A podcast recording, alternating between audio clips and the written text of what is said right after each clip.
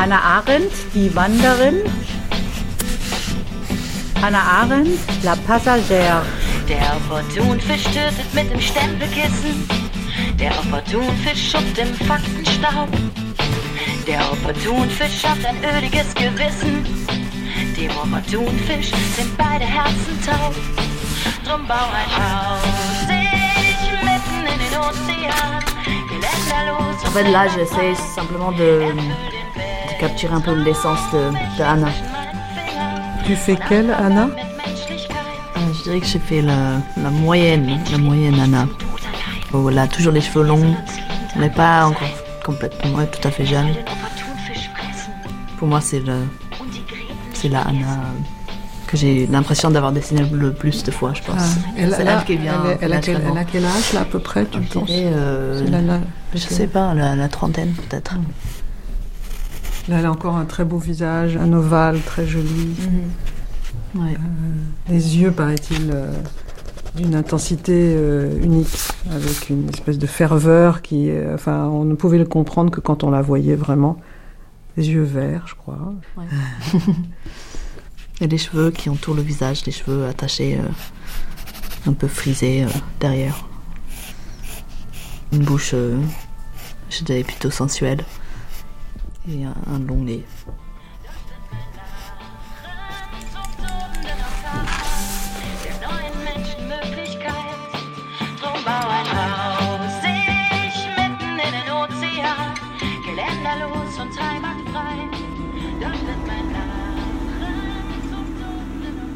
Première partie. Das Mädchen aus der Fremde. La jeune fille venue d'ailleurs. Christine Le Cerf et Julie Bérécy. Sie lebendig. Son visage était très vivant. Elle avait vraiment un charisme hypnotique. Mais mon plus grand souvenir d'Anna ihre Arendt, c'est surtout sa voix. Elle avait une voix très particulière, une voix profonde. Et quand on voit les photos d'elle jeune, on comprend pourquoi Heidegger, cet immonde nazi, la trouvait ekelhafte exotique. Elle était là, l'attirance sexuelle, dans cet exotisme. Das Exotische. When she, as a young woman, she was very beautiful. Quand Anna était jeune, elle était très belle. Tous les hommes ont tombé amoureux. Il y a énormément d'anecdotes très très drôles sur tous ces gens qui sont tombés amoureux d'Anna. Je peux vous en raconter quelques-unes si vous voulez.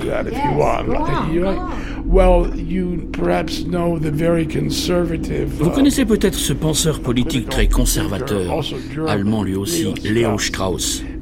Strauss était amoureux d'Anna. Elle connaissait déjà Heidegger à l'époque. Il lui a fait des avances et Anna lui a répondu Ah non, non, je n'ai pas besoin d'un autre fasciste dans ma vie.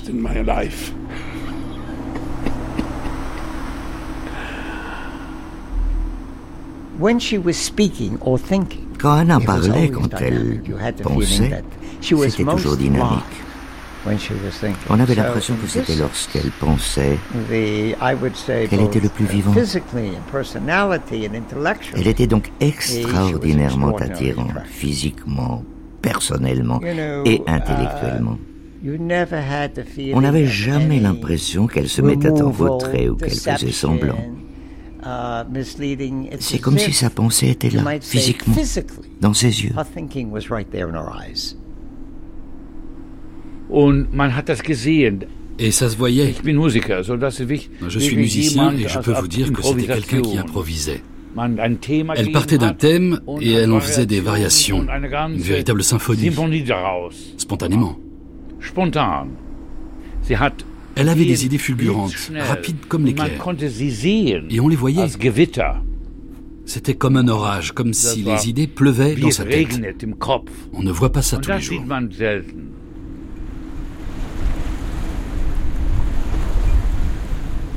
Tous les chagrins sont supportables si on en fait un conte ou si on les raconte.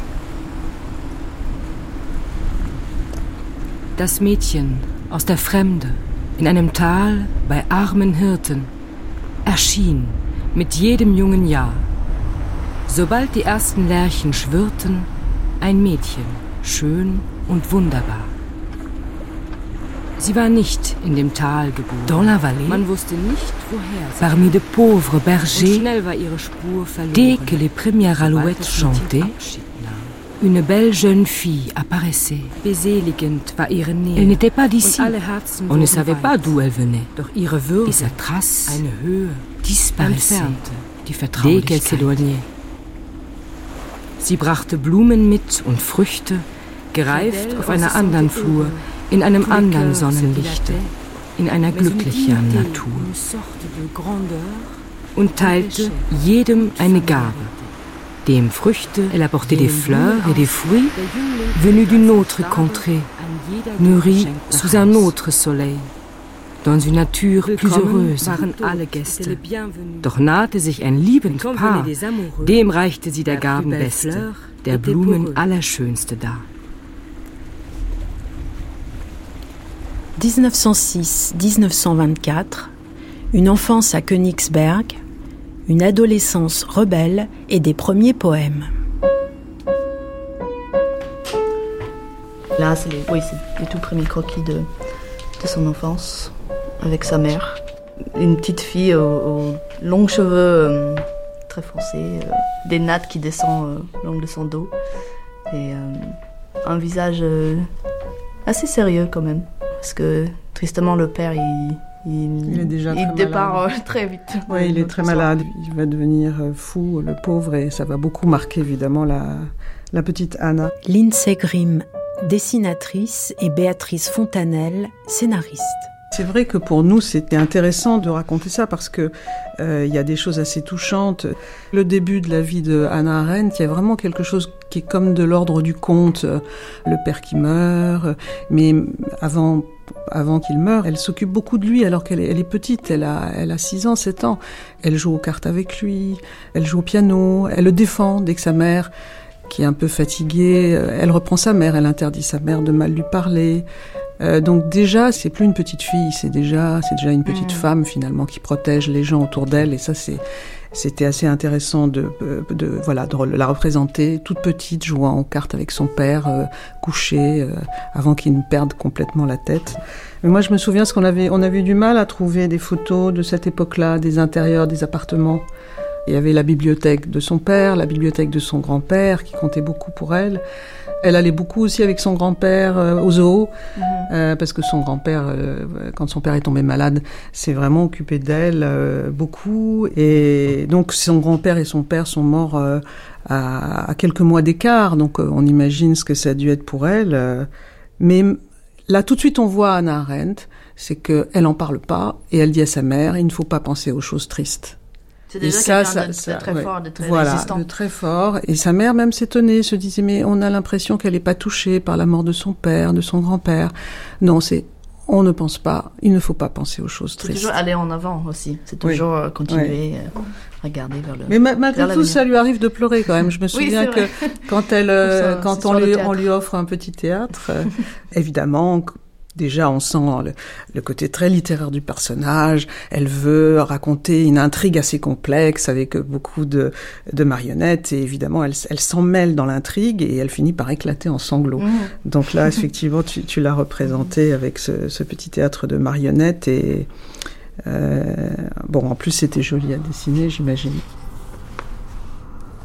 Jerry Cohn, vous étiez un ami très proche d'Anna. Vous avez connu sa mère Jamais. Elle est, elle est morte. Euh, we never, her father was very sad for her. You know the story. Le souvenir de son père était très douloureux pour elle.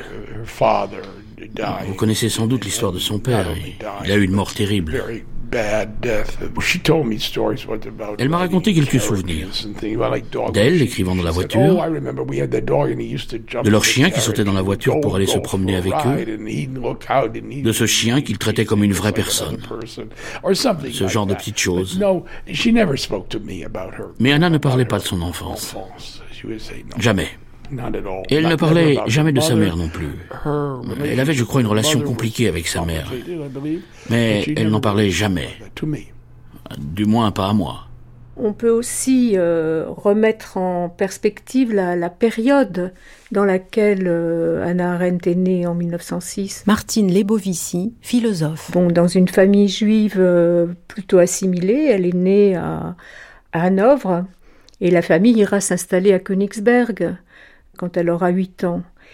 Et c'est une famille de juifs allemands assimilés, assimilés mais en même temps conscients d'être juifs le grand-père était, euh, il dirigeait la communauté juive, je crois, de, de Königsberg, il me semble. Donc il avait une importance dans la communauté. Et la période est une période de relative stabilité juste avant la guerre de 14.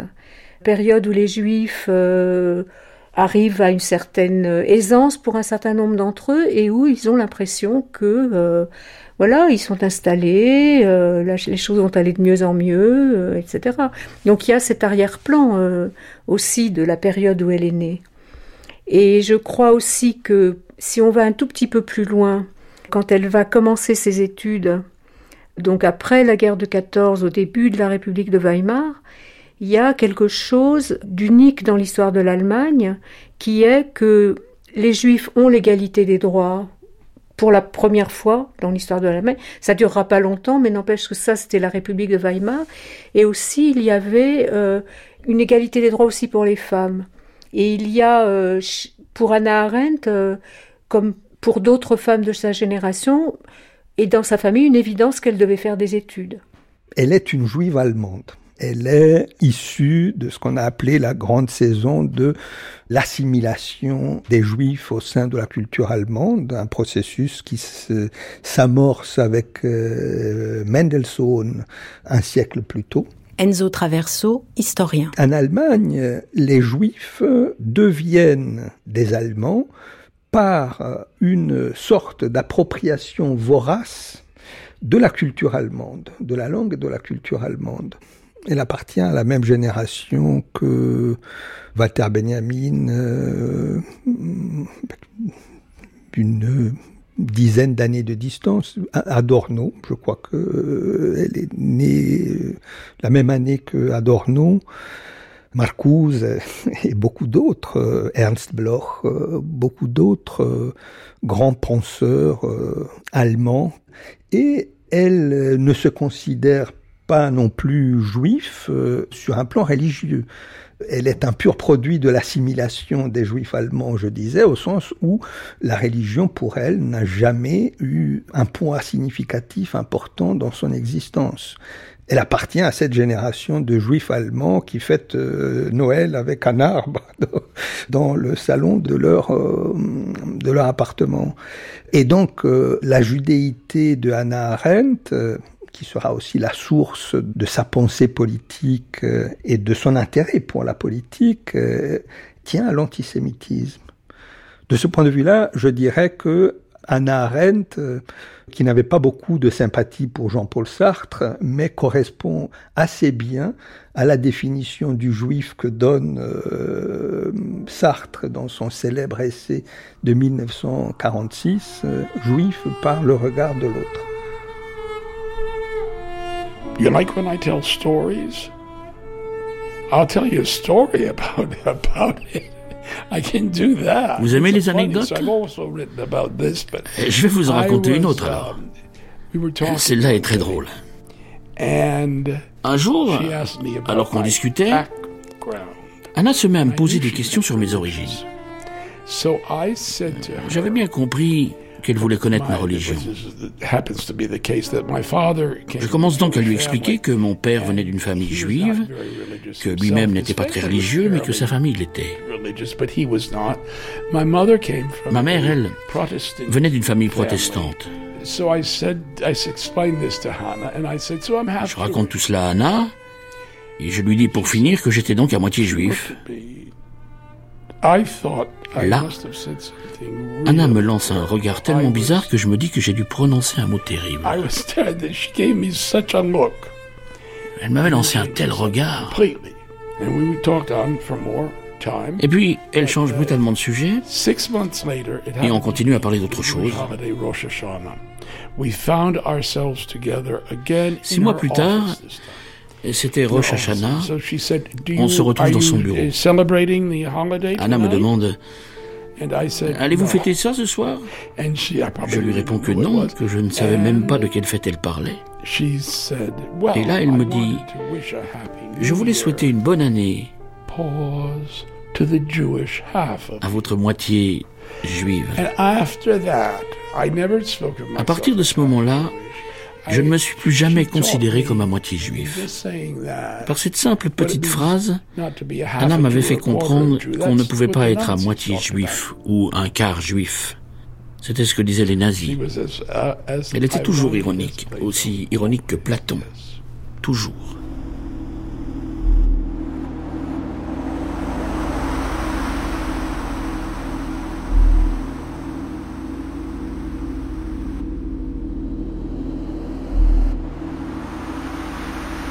Geh durch Tage ohne Richt.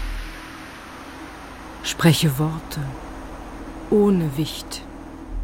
Leb im Dunkeln ohne Sicht.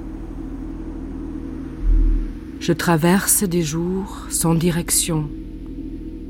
Prononce des mots sans gravité.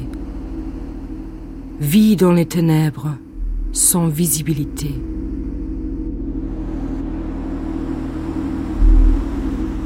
Bin im Leben ohne Steuer, über mir nur ungeheuer, wie ein großer schwarzer neuer Vogel, das Gesicht der Nacht. Je suis sans gouverne dans la vie.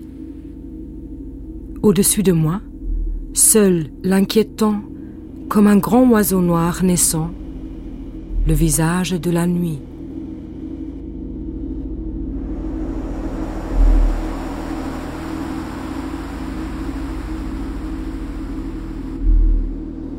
Il y a aussi quelque chose très vite de sombre, des ombres qui s'abattent assez rapidement dans cette euh, enfance. Et oui, ça c'est la, la, mort euh, précoce de son père, euh, Paul Arendt, qui a d'ailleurs a, sans doute été, enfin il a sans doute eu une syphilis.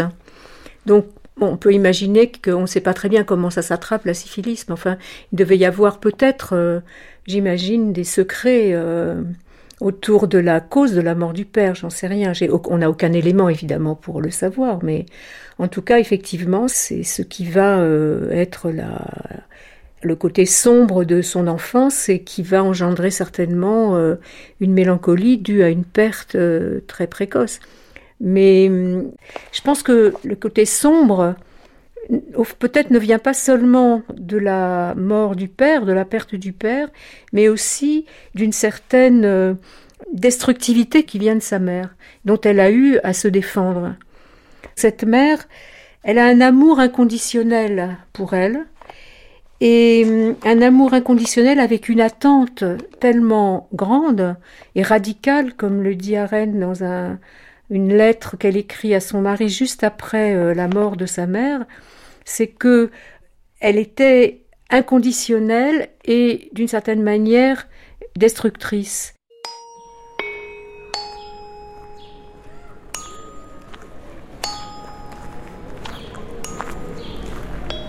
Sixième semaine. Premier sourire. Enfant lumineuse. Septième semaine. Premier son. Un an. Notre enfant a de l'oreille, adore s'asseoir au piano et chanter de sa petite voix haute. Quatre ans. Chante beaucoup, avec passion, toujours de sa voix forte, mais malheureusement complètement faux. Aucune disposition artistique. Je crois que ça, c'était une habitude des familles bourgeoises en Allemagne de noter scrupuleusement euh, ce que fait l'enfant, l'enfant un peu euh, Wunderkind, qui est aussi assez caractéristique, je crois, des, familles juives. Hein. Le miracle de l'enfant, et, je crois que Anna a été, Anna Arendt a été ça, certainement euh, pour sa mère. Et on, sait qu'elle était euh, très précoce, euh, la mère notait ses mots d'enfant, euh, etc. Et puis, elle avait un côté aussi un petit peu insoumis, un peu rebelle, forte personnalité tout de suite, oui. Son côté radieux et, et, vivant, très, très vivant tout de suite, je crois, dès qu'elle était enfant.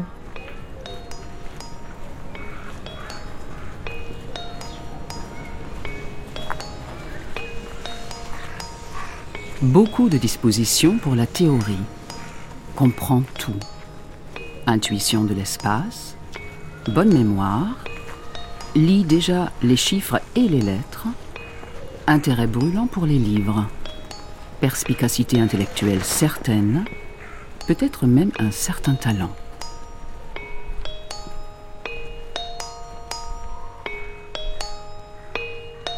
Sa mère était quelqu'un qui lisait beaucoup, euh, qui a été aussi euh, très proche euh, des Spartakistes, enfin qui a soutenu beaucoup les Spartakistes et Rosa Luxembourg en 1918.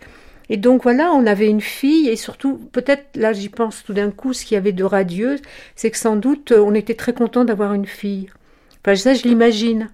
C'est-à-dire que on n'a pas été déçu pour un premier enfant, qui sera d'ailleurs l'unique enfant du couple, d'avoir une fille, mais que c'était voilà, c'était très bien et, et donc euh, toute cette confiance dans, l'enfant, euh, je crois, a été totale quoi. Enfin, c'est comme ça que je peux imaginer ce côté radieux, à la fois par euh, la, période assez tranquille pour les Juifs en 1906, puis aussi la, le fait qu'on n'a pas de préjugés contre les Enfin, on n'a pas l'idée, en la mère en tout cas, d'Arendt n'avait pas d'idée préconçue euh, sur ce que devait devenir sa fille. Voilà, elle allait euh, faire des études. et je crois que tout ça, ça donne euh, effectivement une confiance en soi.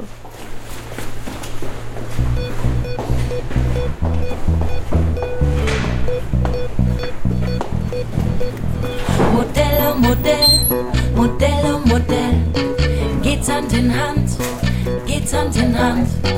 geht um die Welt, wird Kunst zu Geld, geht einerlei und eins, zwei, drei, Modell 11 ans. Turbulente en classe, désobéissante et grossière. Enfant difficile et impénétrable.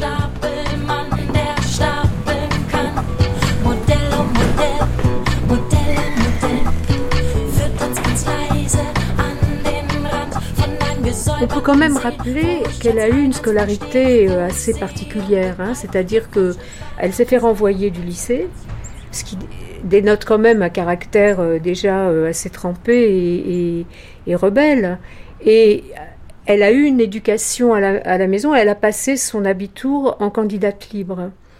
Et en même temps, elle était extrêmement précoce puisqu'elle raconte qu'à 14 ans, euh, elle lisait déjà Kant. Quand on voit quand elle, euh, quand elle va euh, à l'école, elle est assez naturellement leader. C'est un peu un enfant leader qui, par exemple, au lycée, décide de boycotter le cours d'un professeur. Donc, il faut, faut, imaginer l'époque hein, de cette Prusse Comment imaginer le, tabou total de décider de boycotter le cours d'un professeur Donc évidemment, elle va être, mm. elle va être renvoyée pour ça. Donc c'est un personnage déjà qui est vraiment très, très, très, en avance sur son temps.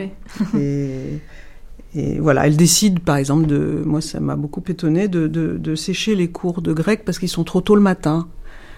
Et donc sa mère euh, va arranger l'histoire. Elle ne sait pas trop bien comment elle va faire, mais elle décide de sécher les cours de grec. Mhm. Euh, voilà. Donc c'est-à-dire que finalement, euh, elle fait exactement, enfin, ce dont elle a envie. Des pieds en suspens, dans une splendeur pathétique. Moi-même, moi aussi, je danse. Libérée de la pesanteur, J'entre dans les ténèbres, dans le vide. Espace refoulé des temps passés, lointain traversé, solitude perdue, qui se prennent à danser, danser. Moi-même, moi aussi, je danse. Ironique des mesures, je n'ai rien oublié. Je connais le vide, je connais la pesanteur. Je danse. Je danse dans une ironique splendeur. Je crois que la poésie est pour elle l'expression de sa subjectivité. C'est-à-dire que Arendt n'est pas quelqu'un qui s'adonne au journal intime, et cet épanchement euh, de l'intime dans le journal, qui est pour elle quelque chose qui ne lui correspond pas, mais en revanche, je crois que la poésie permet de dire l'intime de manière métaphorique, de ne pas le confier directement, mais à la fois de l'exprimer en le déplaçant. Et je crois que oui, c'est ça qui va. Enfin, sa pratique de la poésie, euh, elle est là. Et il y a un grand, un poète extrêmement important pour elle, c'est Rilke. Euh, les élégies de Duino. Il y a euh, quelque chose chez Rilke qui la, touche beaucoup sur le fait de ne pas être chez soi dans le monde. Cette jeune Anna Arendt avait un fort penchant romantique, une exaltation romantique. Oui, c'est-à-dire que l'attirance pour le romantisme vient effectivement d'un sentiment qu'elle éprouve d'être à la fois quelqu'un d'extrêmement gai, de lier, d'aimer tout de suite l'amitié, d'avoir très tôt un espèce de cercle d'amis dont elle devait être plus ou moins la, la, vedette. Et en même temps, effectivement, il y a une mélancolie en elle qui est ce double aspect de sa personnalité. Et le romantisme euh, justement vient euh, exprimer, permettre d'élaborer le côté mélancolique, l'idée que euh, l'instant, tout instant peut être le dernier, le côté vouloir échapper à une réalité douloureuse tout en se pensant capable de la reconstituer par la pensée. Donc le romantisme permet, bon c'est pas très original, mais c'est vrai que ça correspond à une sensibilité adolescente. Première élégie, Rainer Maria Rilke.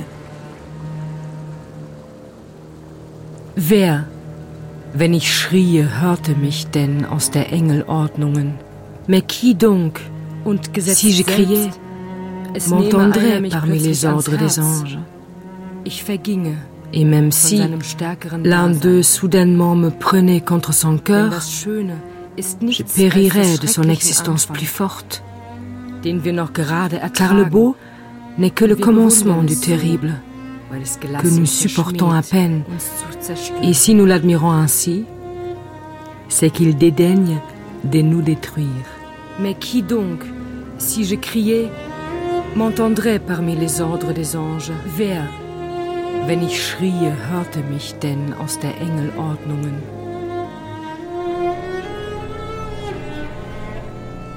You know, if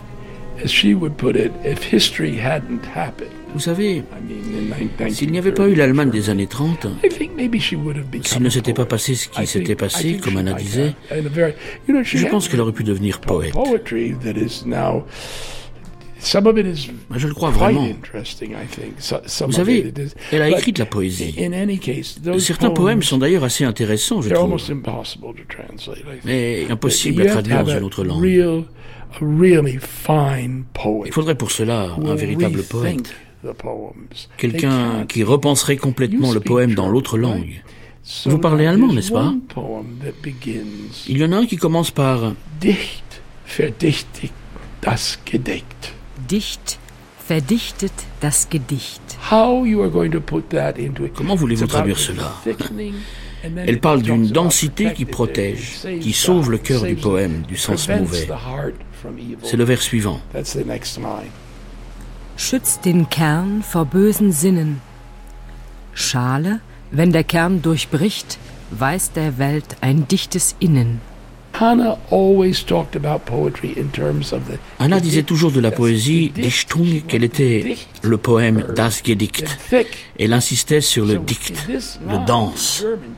Ce vers allemand, Dicht verdichtig das Gedicht, est absolument impossible à traduire dans une autre langue. Dicht verdichtet das Gedicht. Schützt den Kern vor bösen Sinnen. Schale, wenn der Kern durchbricht, weiß der Welt ein dichtes Innen.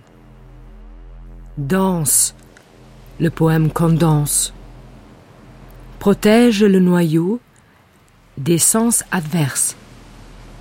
coque, quand perce le noyau, montre au monde le danse dedans. She doesn't think logically or, uh, Anna ne pense pas logiquement. Elle ne pense même pas conceptuellement. Les concepts pour elle, ce sont des métaphores. Elle disait d'ailleurs que tous les concepts étaient des métaphores. Il y a un très très beau passage à ce sujet dans la vie de l'esprit, à propos d'Homère. Lorsqu'il parle des, des, vagues de soldats qui s'abattent. et viennent emplir de chagrin le cœur des Troyens, Anna dit que l'on peut réfléchir des heures sur le chagrin sans rien comprendre aux vagues de l'océan.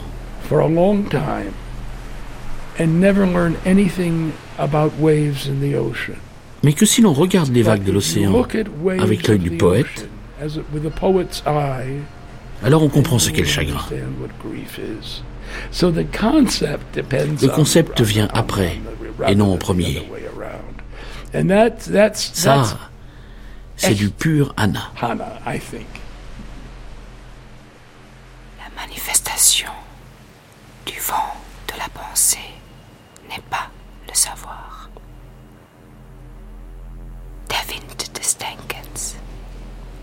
Sich nicht in Erkenntnis. Elle a lu toute seule euh, Kant euh, et Kierkegaard, et effectivement, Kierkegaard arrache euh, le domaine de la pensée à l'esthétique, justement. Et c'est peut-être lui qui l'introduit à la philosophie, c'est Kierkegaard. Parce que ce n'est pas l'art qui a une vertu curative par rapport à la mélancolie, ce qui est d'une certaine manière euh, l'option romantique, hein, l'art, euh, le génie artistique, comme étant euh, effectivement ce qui permet de sortir de la mélancolie.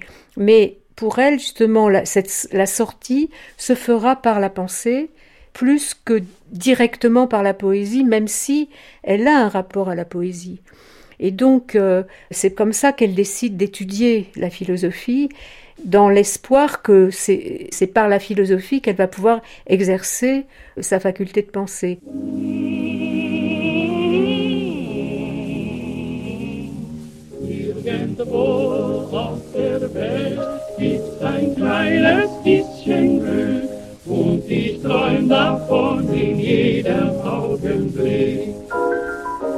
Irgendwo auf der Welt gibt's ein bisschen Seligkeit und ich träum davon schon lange, lange Zeit. Wenn ich wüsst, wo das ist, ging ich in die Welt hinein, denn ich möchte einmal recht so von Herzen glücklich sein. 1924-1929 la jeune Anna étudie la philosophie à Marbourg avec Martin Heidegger, puis à Heidelberg avec Karl Jaspers. Dieu, l'amour, l'amitié et la poésie plus que jamais. Je me suis euh, inspirée des photos d'elle ainsi que des, images de, des vêtements de l'époque, ce qui me plaît beaucoup les années 20. C'est très chic. Et donc on la voit, oui, on la voit marcher. Euh, une fois que l'amour avec euh, Heidegger se révélait impossible, on la voit marcher. Euh, un côté un peu tragique, on dirait. Elle a l'air très, euh, très troublée. Donc encore des teints un peu bleu, marrant qui reviennent, un côté un peu ancré et un peu sans moi. en contraste avec l'image qu'on a d'elle quelques pages plus tôt, elle est très insouciante, elle a l'air très très enjouée, assez joyeuse comparativement. Et là, là, elle est, du coup, cette page-là, elle est plutôt tout seule. On ressent sa solitude. L'impression d'être seule ou entourée d'amis, mais seule.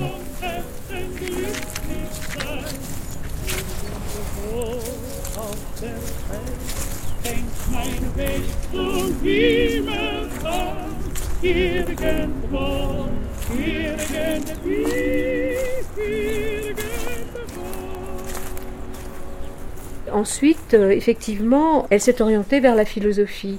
Mais elle s'est orientée vers la philosophie non sans s'être engagée aussi dans des études de théologie. Parce que euh, en Allemagne, euh, on a très souvent deux formations à la fois. Mais en même temps, comme elle, elle a lu Kierkegaard, elle est aussi intéressée par la théologie, mais justement à une époque où et c'est ça aussi euh, qu'elle retient de Kierkegaard, c'est que euh, d'une certaine manière, euh, le rapport au divin ne peut plus être un rapport dogmatique et qu'effectivement, ça relève de l'existentiel. Elle n'a pas un rapport religieux à la théologie. Elle dit à un moment à Jaspers que elle aurait toujours gardé une confiance enfantine en Dieu, mais Dieu n'est pas un souci pour elle parce qu'elle est très sensible aussi, de par la période dans laquelle elle émerge à la pensée, elle est très sensible aussi à un mouvement, un vaste mouvement de sécularisation, à savoir la sécularisation euh, au sens où euh, euh, la pensée ne peut plus s'accrocher à un socle théologique stable, et ça aussi elle le trouve chez Kant d'ailleurs. Et Kierkegaard, à l'époque, lui permet justement d'accrocher la pensée à l'existence.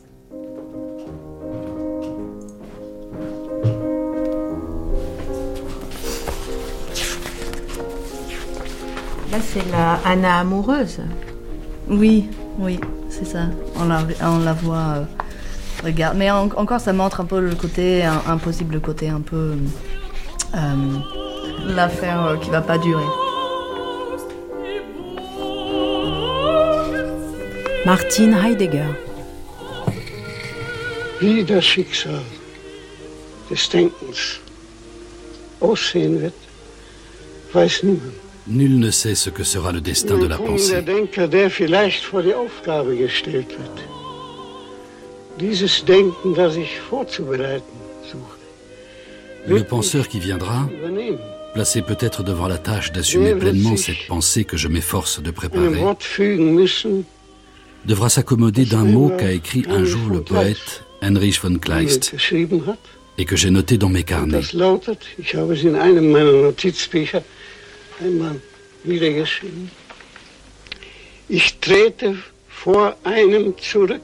Je m'efface devant quelqu'un qui n'est pas encore là et m'incline un millénaire à l'avance devant son esprit.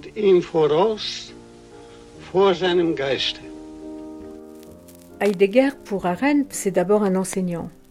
Et euh, Arendt n'a pas été la seule à, être durablement marquée par euh, l'enseignement de, Heidegger. D'autant plus que l'université euh, à l'époque avait, d'après un certain nombre de témoignages, quelque chose d'assez rébarbatif, académique. Or, Heidegger proposait un type d'enseignement qui donnait aux étudiants l'impression qu'on ne pense pas sur quelque chose, même quand on analyse des textes, mais qu'on pense quelque chose. C'est-à-dire qu'il il avait, d'après les témoignages, une façon de faire vivre les textes sans que ça soit une érudition morne, parce que il entrait en dialogue avec les textes. Par la lecture, les étudiants avaient l'impression de d'élaborer leur propre euh, subjectivité. Et donc Heidegger, effectivement, c'est d'abord euh, la rencontre d'une parole, la rencontre d'un enseignant. Et, Arendt n'a pas été la seule, loin de là, à, éprouver cet éblouissement.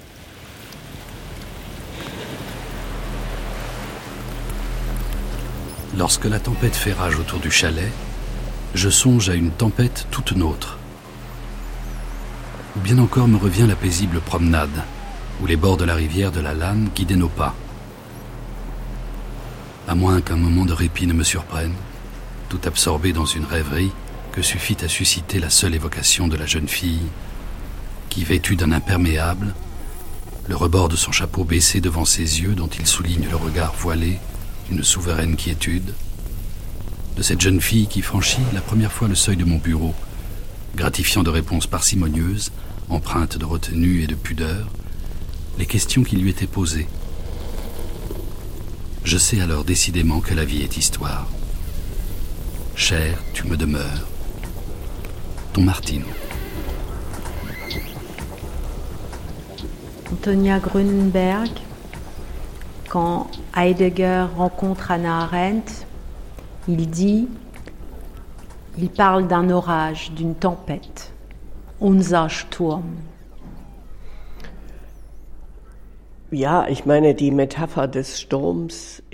Oui, la métaphore de la tempête est une très vieille métaphore. Et effectivement, ils se trouvaient tous les deux dans une sorte de tempête de sentiments. Mais il ne faudrait pas simplifier et réduire cette relation à de l'émotion simple. C'était plutôt une constellation de sentiments qui les aidait l'un et l'autre à se définir. Une alliance, une grande émulation intellectuelle et une flamme érotique. Je ne vois pas de couple aujourd'hui à qui on pourrait les comparer. C'était assez unique et en ce sens, la métaphore de la tempête est réussie.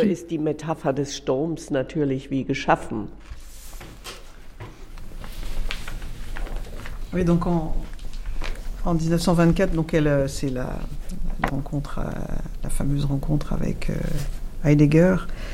Euh, on, avait envie de d'être assez discrète finalement euh, mm. sur l'histoire parce que voilà c'est son affaire euh, mais bon on, voulait non plus ne, pas faire l'impasse complète sur cet épisode qui est quand même très important dans sa vie donc on s'en est tiré en mettant effectivement des, en scène des extraits de, de lettres entre les deux personnes qui sont assez révélatrices d'ailleurs parce que on s'aperçoit, et ça devait pas tellement lui plaire, elle qui était déjà quand même assez rebelle et indépendante et une femme moderne, c'est que lui, elle doit faire le pied de grue devant sa maison euh, le soir et attendre de voir si la lumière de son bureau est allumée ou pas allumée, en fonction de si c'est allumé, elle peut venir ou pas.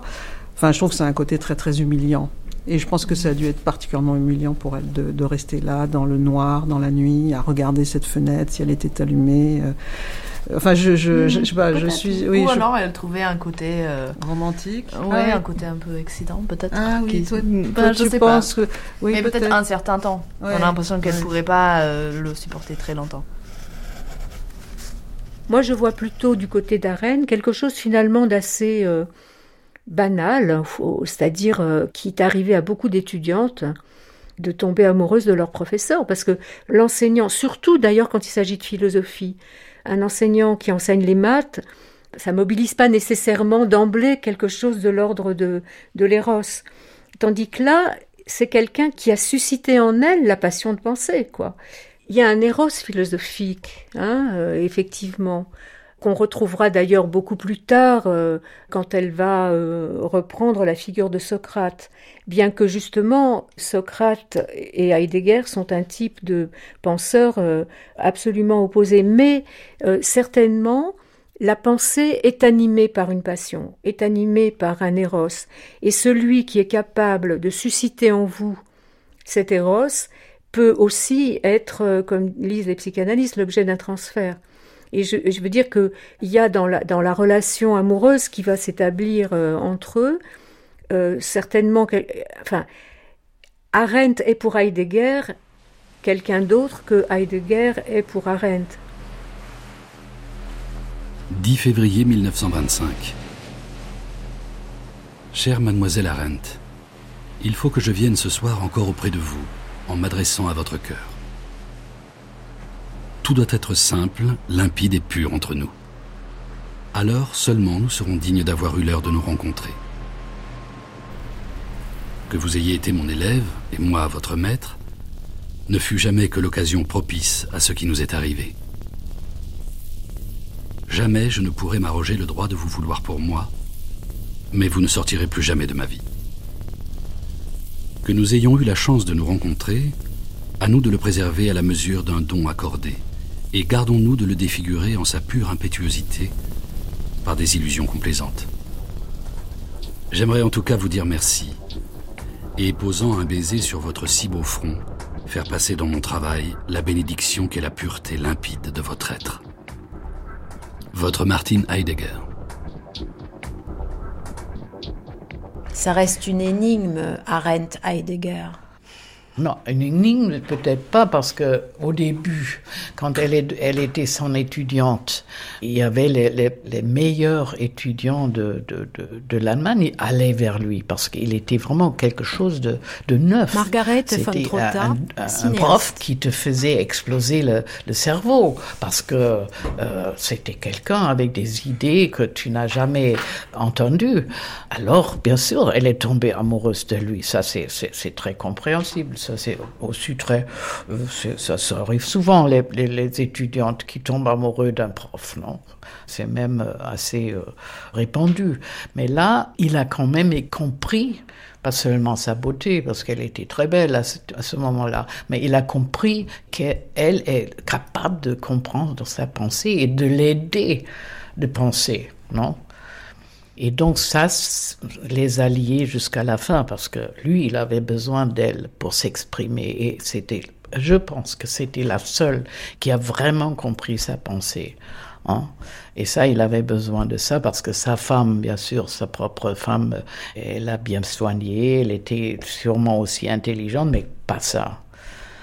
Et elle, on ne sait pas, c'est le père, je crois, parce qu'elle est quand même... Euh, elle a perdu son père.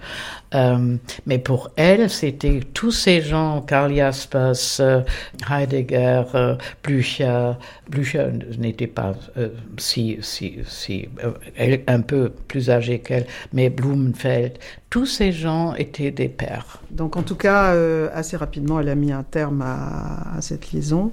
Et d'ailleurs, elle a écrit des poèmes à cette, cette occasion-là, qui sont de beaux poèmes très tristes en effet, et qui vont très bien avec euh, les teintes euh, bleu, bleu gris euh, que tu as mises dans, cette vignette. Et pour montrer sa solitude, parce qu'en même temps elle est constamment entourée d'énormément d'amis de toutes sortes, qui vont devenir des amis très proches. Ancionas, Gunther Stern, qui sera son, son mari son premier mari. Euh, et malgré tout, euh, effectivement, euh, il fallait montrer la solitude du personnage. Donc, quand elle, lorsqu'elle décide de rompre avec Heidegger, elle écrit ses vers. Le soir m'a enveloppé, doux comme le velours, lourd comme la peine. Je ne sais plus ce que fait amour. Je ne sais plus la braise des champs. Tout veut prendre son envol pour ne me donner que le repos. Je pense à lui et je l'aime. Mais comme venu de lointaines contrées, der Abend hat mich zugedeckt. So weich mit étranger, so schwer wie Leid. Und nirgends sich Empörung reckt, zu neuer Freud und Traurigkeit. Und alles weiter, das mich rief, und alles gestern klar und tief, kann mich nicht mehr betören et tous les lointains qui m'ont appelé, et tous les hier profonds et clairs ne peuvent plus me tromper. Je sais une eau abondante, étrangère, et une fleur que personne ne nomme. Quoi d'autre peut encore me détruire? Le soir m'a enveloppé. Der Abend hat mich zugedeckt, so weich wie Samt, so schwer wie Leid. Est-ce que vous êtes sensible à sa poésie? Oui, non, mais je la trouve, elle, elle, c'est assez beau ces poèmes. C'est pas bien sûr euh, ce, que j'aime le plus, mais je trouve que ces poèmes à elle sont plus belles que celles que lui ont envoyées Heidegger. Moi, je déteste ce qu'il. Euh, je ne sais pas si vous l'avez lu sûrement hein, dans le volume de correspondance, hein, puisqu'elle a tout, tout, tout gardé dans son petite armoire à côté de son lit. C'est vraiment, c'est étonnant qu'une femme tellement indépendante peut être tellement dépendante de l'autre côté.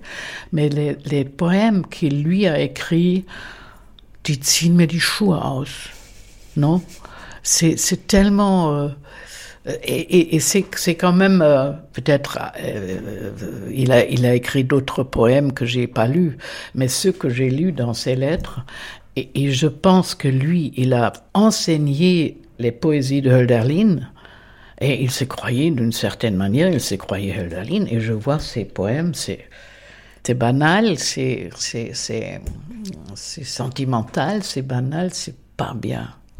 Hein? Vous trouvez pas ou, Il faut comprendre l'allemand pour comprendre. Jetzt von der Interpretation dieser dritten Form der Langeweile aus dem Wort Langeweile eine wesentlichere Bedeutung geben. Langeweile, die Weile wird lang. Welche Weile? Irgendein Weilchen? Nein, sondern die Weile, der Weilen das Dasein als solches ist. Diese ganze Weile ist es und doch eine kleine Weile. Und so jedes Dasein wieder eine kleine Weile. Diese Weile des Daseins, das heißt seine eigene Zeit. Jerry, racontez-nous votre version de Anna Arendt et Heidegger.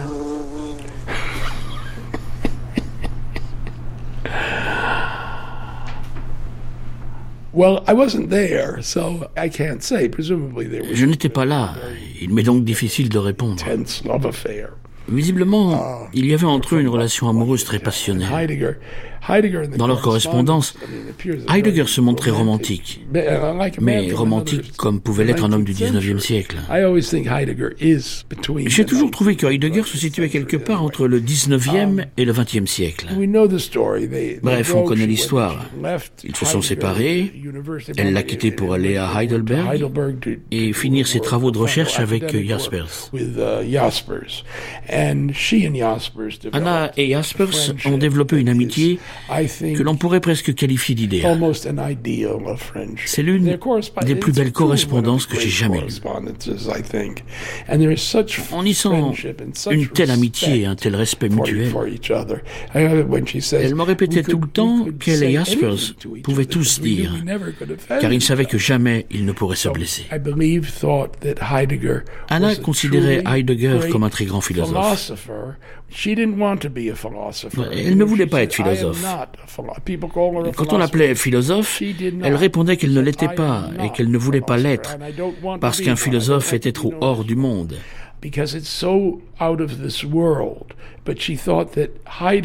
Mais Heidegger était pour elle the real thing, comme Platon si vous voulez, quelqu'un qui vous emmenait vraiment hors du monde.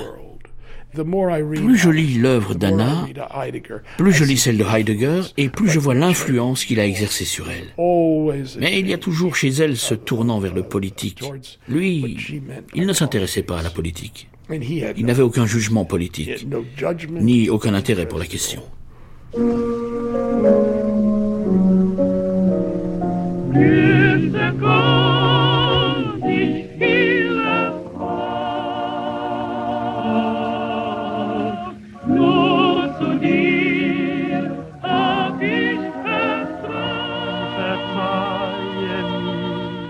Alors Heidegger, Arendt, Enzo Traverso. Oui, la relation de Anna Arendt Heidegger, c'est la relation amoureuse entre une jeune euh, juive euh, allemande et euh, son professeur de philosophie qui va devenir une des figures symboliques de la nazification de l'université allemande et de la nazification de la culture allemande. Donc c'est l'amour entre le professeur et son élève, entre un Allemand et un Juif, entre un Allemand qui va devenir nazi et une Juive qui va devenir une exilée. Donc il y a tous les ingrédients pour en faire une histoire euh, très séduisante euh, qui va susciter de la curiosité. Je pense que au-delà de cette relation euh, personnelle entre les deux qui est marquée aussi par une aussi une dimension passionnelle, amoureuse, qui a été largement étudiée. Il y a une filiation intellectuelle. Il y a bah, Anna Arendt s'est formé à l'école de Heidegger.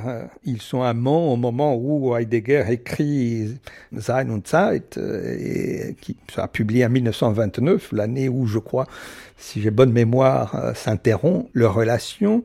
Et donc, il y a une véritable, euh, je dirais, filiation intellectuelle, mais qui est paradoxale.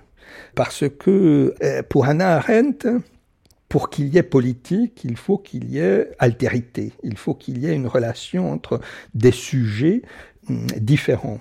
Et donc euh, l'exact contraire euh, d'une certaine euh, ontologie heideggerienne qui perçoit l'altérité seulement comme source d'inauthenticité ou de impossibilité de, bah, de constituer une, une communauté dans, dans laquelle l'être pourrait s'épanouir et, et, une vision assez monolithique finalement de l'existence. Pour Hannah Arendt, la relation entre des sujets indépendants qui peuvent euh, interagir dans, sur un pied d'égalité dans un espace public, eh ben, cette notion de infra se rattache à ce que Heidegger appelait le, le Mitsein, l'être avec in der Welt sein, être dans le monde, c'est un, monde fait d'altérité. Ce qui, pour Heidegger, source d'inauthenticité, pour euh, Anna Arendt devient la prémisse même de la politique et donc euh, de la vie en commun. Donc, euh, il y a une filiation qui est assez paradoxale.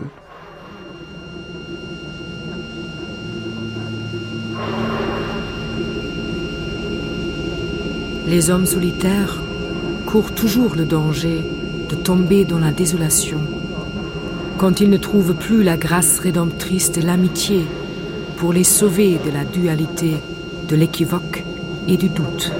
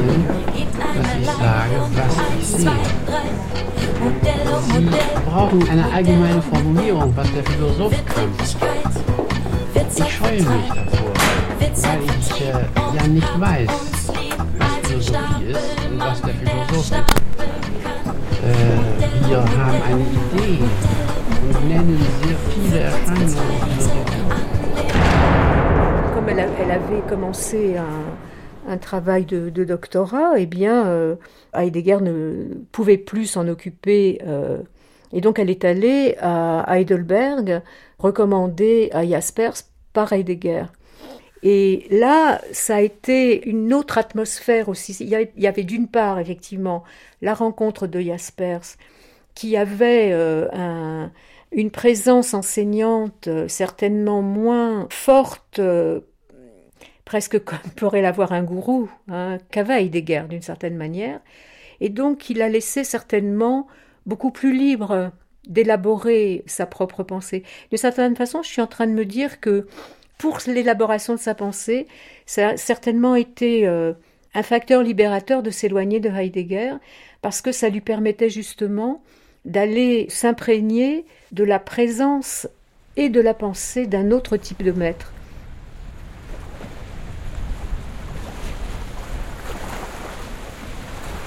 Karl Jaspers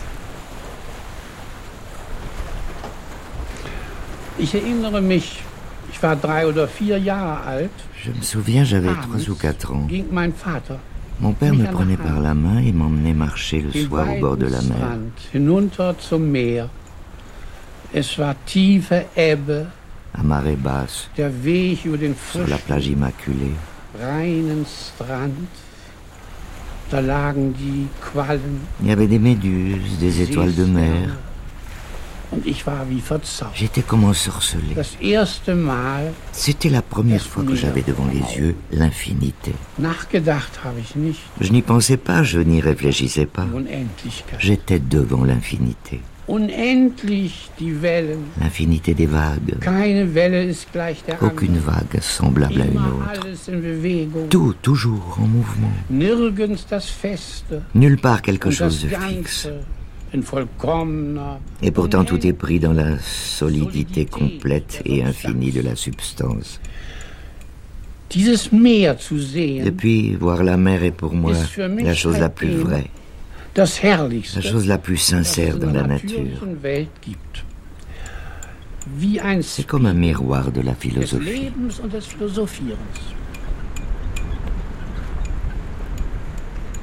Jaspers était certainement un autre type de maître que Heidegger, parce que Jaspers était quelqu'un qui, enfin, et cela transparaissait aussi dans sa philosophie, qui donnait un très, très une très grande importance à la communication, c'est-à-dire à la, relation, à la conversationnelle avec l'autre. Et cette notion de communication, c'est quelque chose qui va aussi la marquer pour sa pensée ultérieure. Mais et alors, il faut dire aussi que à Heidelberg, l'atmosphère était tout à fait autre que Marbourg, où, elle a suivi les cours de Heidegger, parce que c'était l'endroit des étudiants libéraux au sens euh, politique du terme, puisque c'était aussi l'endroit où avait enseigné Max Weber. Et donc il y avait tout un groupe d'étudiants là euh, qui étaient sans doute euh, très très différents de ceux qu'il y avait autour de Heidegger. D'ailleurs, il y avait un espèce de club des fans autour de Heidegger qui lui déplaisait beaucoup, quoi. Et elle n'était pas du genre à faire partie d'un club de fans, je crois.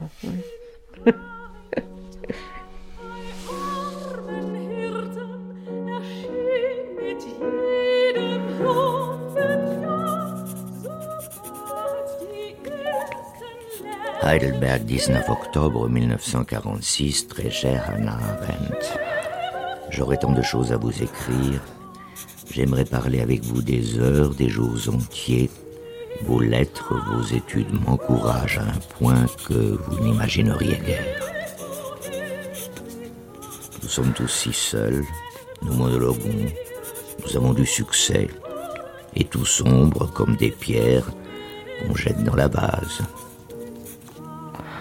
Grâce à vous, j'entends enfin parler quelqu'un dont le sérieux ne fait aucun doute, et dont je sens qu'il tient aux mêmes choses que moi, sauf que vous me paraissez plus courageuse que je ne le suis.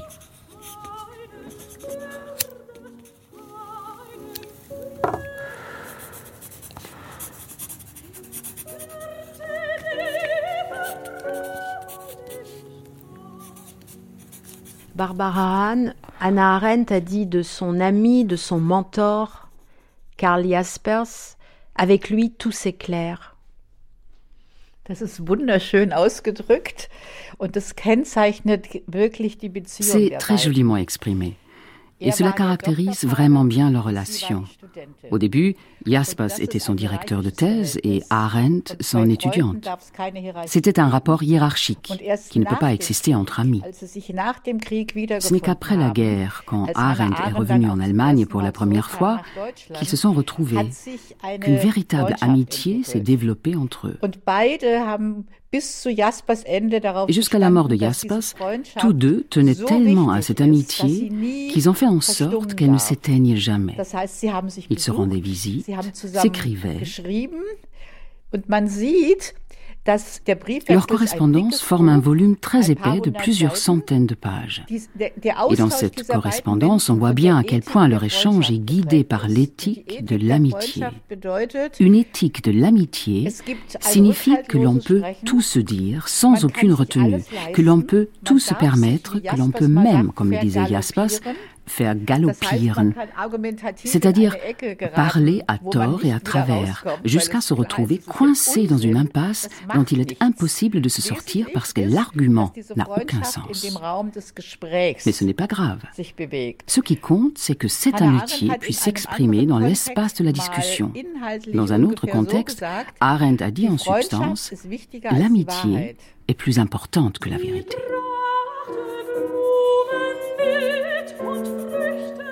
Bâle 20 avril 1950. Chère Anna, merci de votre premier salut depuis votre foyer. De l'entrain à chaque ligne. C'est ainsi que nous devrions être dans ce monde infernal. Et toujours ce langage de l'amitié dont je suis si reconnaissant. Être votre ami, voilà qui chasse les fantômes du mépris de l'espèce humaine et de l'indifférence sans cœur. La nuit dernière, j'ai fait un rêve surprenant. Nous étions ensemble chez Max Weber. Vous, Anna, êtes arrivée en retard et avez été reçue avec allégresse. L'escalier conduisait à un ravin. L'appartement était toujours le même, Max Weber venait de rentrer d'un voyage autour du monde. Il avait rapporté des documents politiques et des œuvres d'art, surtout d'Asie orientale. Il nous en a offert une partie. Les meilleurs, il vous les a donnés parce que vous comprenez mieux la politique que moi.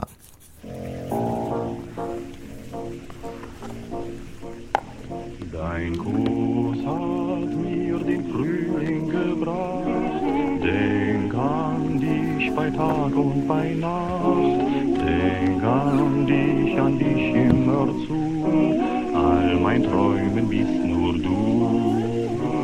Berlin, début des années 30. Anna Arendt passe ses journées à la bibliothèque. Le soir, elle retrouve ses amis dans les cafés.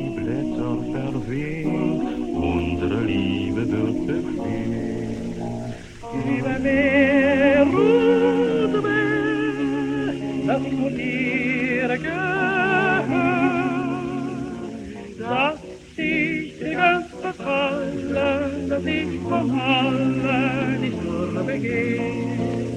Ich höre dein helles Lachen und mir wird ums Herz so weh. Sag mir, was soll ich machen, dass ich vor Sehnsucht nicht vergeh. Die Liebe kommt, die Liebe geht, solange es am Himmel So lang am Schlauch die Rosen blühen, wie steht mein Herz in eine Liebe glüht. Und mir zu dich geliebt am Sacken geht, und bis zum Mal betrifft am Sacken nicht. Denn niemand wird so sein wie hoch, auf jedes Leid, auf jedes Freude. Dein Kuh, gebracht, als du mir entgegengelacht, lag in deinem deftigen Blick eine ganze Welt von Glück. Nur du bist für mich das Leben, kann nicht mehr ohne dich sein.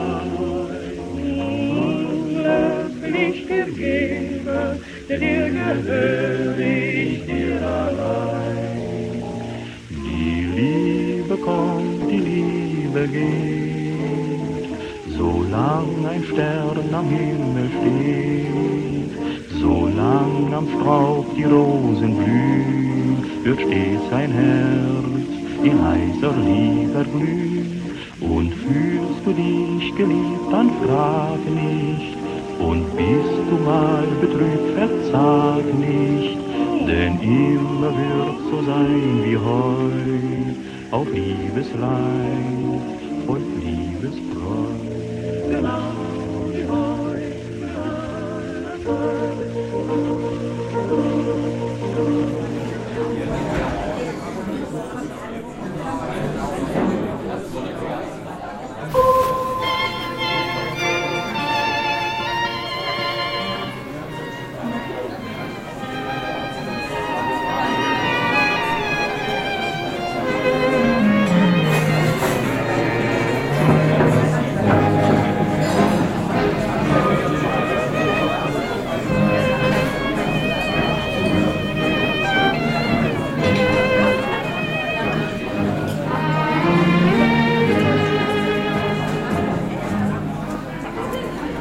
hasard voulut qu'en 1929, Hannah Arendt est arrivée à Berlin et pour la fin de l'année. C'était le mois de décembre et il y avait euh, une organisation communiste qui cherchait à lancer un journal et avait besoin de fonds. Karine Biro, essayiste. Alors ils ont organisé un grand bal de fin d'année du 31 décembre, comme on a l'habitude de les vivre et de les préparer en Allemagne, au musée des civilisations.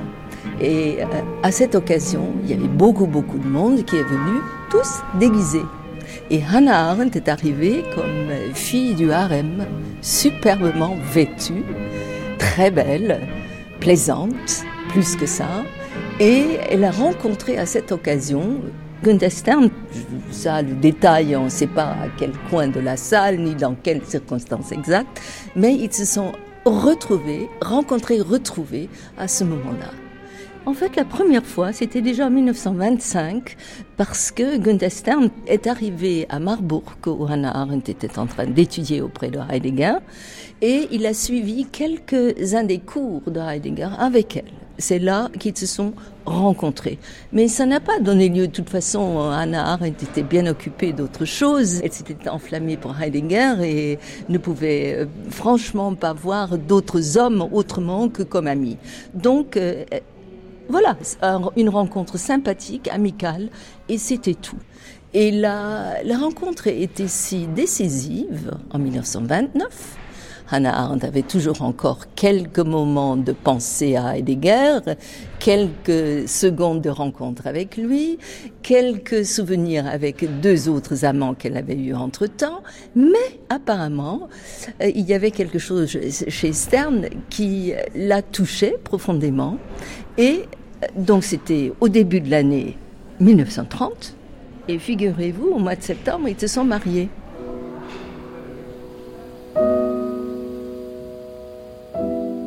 Le regard d'étonnement de ses yeux verts, un regard de ghetto, apparaissait toujours quand elle était témoin de quelque chose dont elle n'était pas elle-même capable, en dépit de ses dons hors du commun. Cela s'appliquait notamment à la musique et à la peinture. J'avais découvert ce regard pour la première fois lorsque nous étions allés écouter Schnabel jouer le concerto de Beethoven pour piano en sol majeur. Et puis au Kaiser Friedrich Museum, où son regard avait pénétré les tableaux d'un air décontenancé. Elle n'avait pas su que les images pouvaient elles aussi parler. Cette confusion donnait à sa beauté un trait émouvant, d'autant plus surprenant que Anna pouvait se montrer par ailleurs démesurément orgueilleuse et autoritaire. Et là, il y a évidemment beaucoup de questions qu'on peut se poser. Qu'est-ce qui s'est passé en elle? Pourquoi a-t-elle ainsi, avec cette rapidité, cette violence et cette euh, radicalité, choisi cet homme? Je pense qu'il y a plusieurs motifs qui se rejoignent.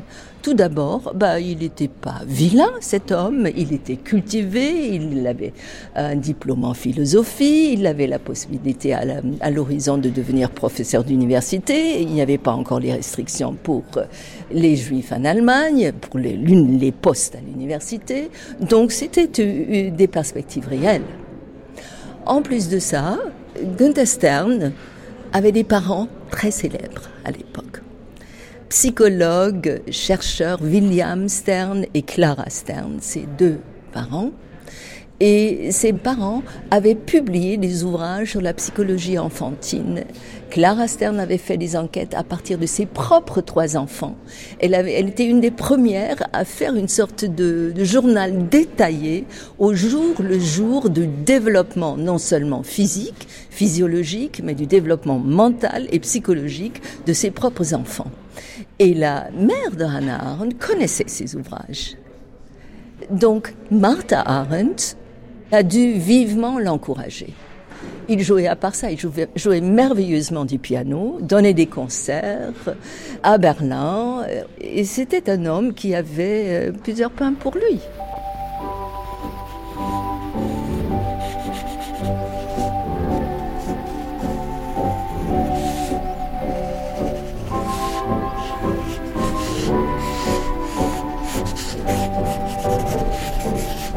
Donc là, l'INSEE a, j'ai cherché effectivement euh, quel type de danse on, dansait euh, à Berlin dans ces années-là. Donc l'INSEE a fait de très jolis dessins, une danse déjà oui, finalement. C'était des photos d'Isabelle Duncan, je crois. Oui, voilà, c'était déjà des, une musique un petit peu contemporaine parce que c'est mhm. vrai que le Berlin de de ces années-là était quand même un Berlin où tout, était euh, totalement novateur, euh, absolument passionnant, et ça, devait être des années assez extraordinaires.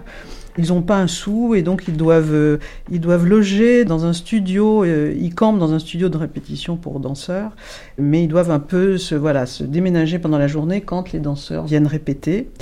Et on a, moi, j'avais assez envie de faire une petite séquence sur une conversation entre donc Gunther et Anna, euh, où ils mangent des cerises, parce qu'il faut savoir que toute sa vie, Anna Arendt a adoré les cerises. Elle les adorait tellement, paraît-il, que d'après Gunther Anders, elle les mangeait même avec les noyaux et parfois voire les queues. Et donc voilà, il y a cette discussion assez philosophique où justement, euh, elle s'aperçoit que lui aussi écrit de la poésie. Euh, la poésie assez charmante. Euh, les poissons ne savent rien de la lune et la lune ne sait rien des méduses, et ce qui loge au fond des océans ne pressent rien des flots ondoyants. Nos entretiens se déroulaient sur l'étroit balcon du minuscule pavillon de lotissement que nous avions sous-loué à Drevitz, qui contenait une pièce, une chambre et une mini-cuisine. Nous étions assis l'un en face de l'autre, entre un panier colossal rempli de cerises et deux seaux à confiture vides. Nous nous activions à dénoyauter les fruits noirs pour en faire des conserves, ce qui procurait à Anna un plaisir fou, comme la cuisine en général, dont elle était possédée comme la philosophie. De temps en temps, elle aimait suspendre à ses oreilles des cerises jumelles, comme le font les enfants, ce qui produisait un joli effet entre ses boucles châtain foncé. Nos bouches et nos mains étaient barbouillées de rouge foncé, ce qui ne nous empêchait absolument pas de vaquer à notre occupation quotidienne favorite, à savoir le sum philosophein. C'est dans ce petit livre qui s'appelle La bataille de cerises, dialogue avec Hannah Arendt. C'est un ouvrage, un livre qui a paru bien posthume. Hein. Hannah Arendt était décédée en 75. Voilà. Saint philosophein. Zum philosophieren. Zum philosophieren. C'est l'idée d'une symphonie en philosophie. On fait de la philosophie et de la symphonie en même temps. Joli comme terme. Le fait de, partager, de discuter, de parler des choses les plus anodines et d'en faire un sujet, une matière philosophique. Leurs moments d'intimité et d'échange les plus forts se sont faits à côté d'un grand panier de cerises rouges que tous les deux ont euh, dénoyauté tout en parlant des choses les plus sérieuses de Spinoza, des euh, monades, de la vie du futur. Et donc cette dimension intellectuelle fondamentale pour Hannah Arendt et tous ces hommes, tous ces hommes. S'il n'y avait pas ça, il n'y avait pas d'histoire.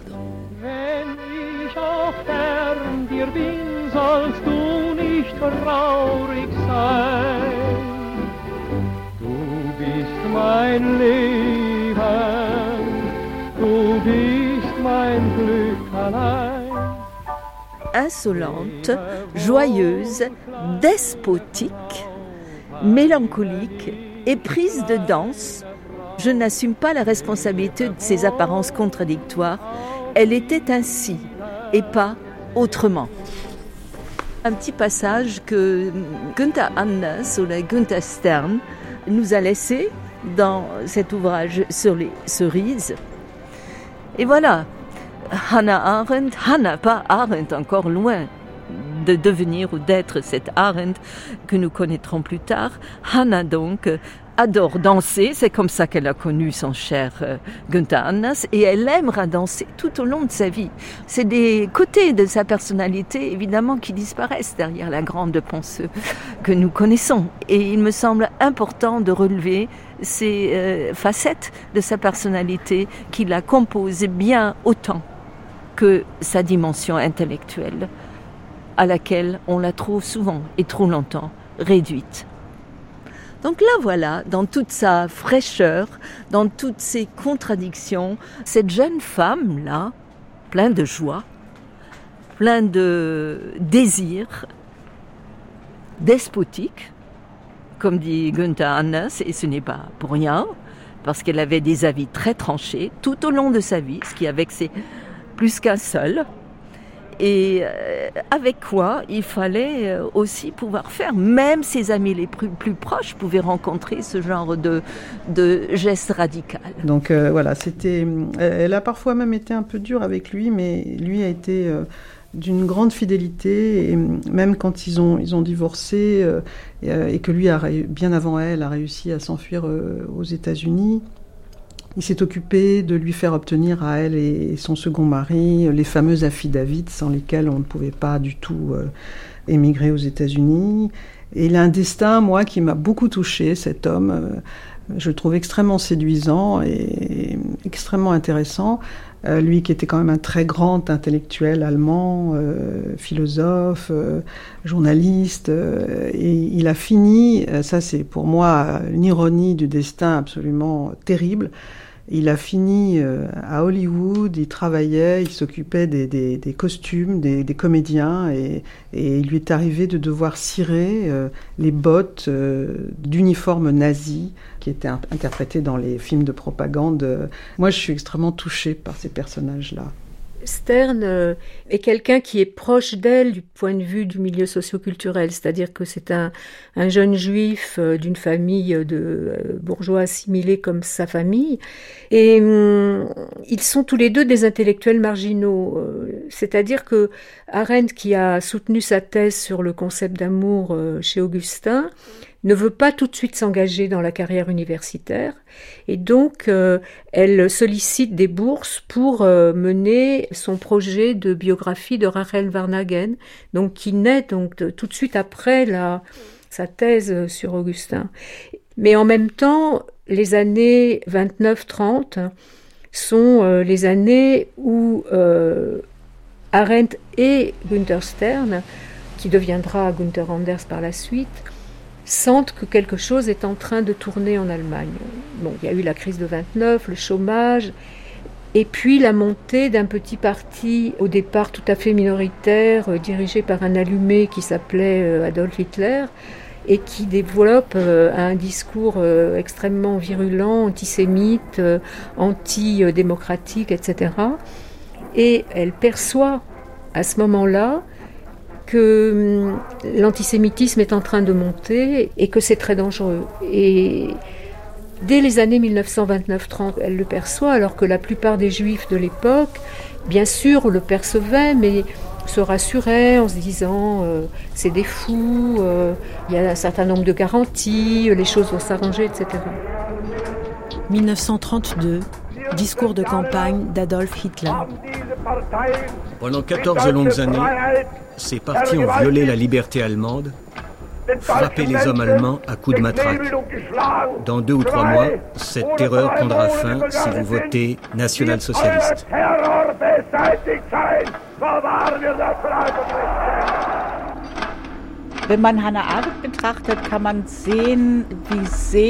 Quand on regarde d'un peu plus près l'époque d'Anna Arendt, on perçoit à quel point la menace du totalitarisme planait déjà dans l'atmosphère. Il y avait une conscience très aiguë du fait que la courte République de Weimar vivait ses dernières heures. Une ombre recouvrait toutes les années 30.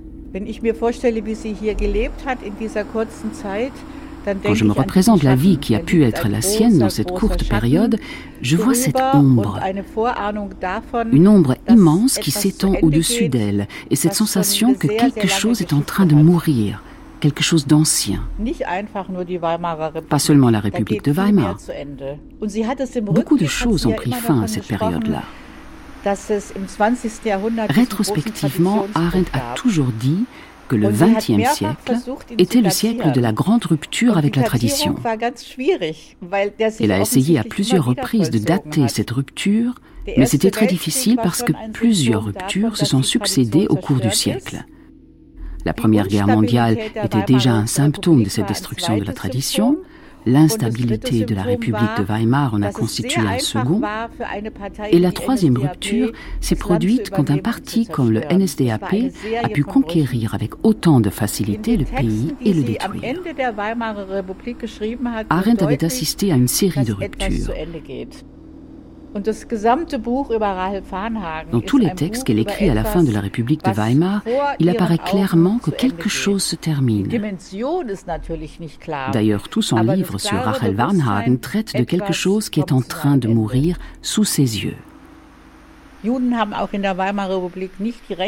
Il faut rappeler que sous la République de Weimar, les Juifs n'avaient pas les mêmes droits que les autres. Ils étaient marginalisés. Il régnait un fort antisémitisme. Walter Rathenau avait été assassiné pas à cause de sa politique, mais parce qu'il était juif. L'antisémitisme était véhément et celui qui ouvrait les yeux et les oreilles ne pouvait pas l'ignorer.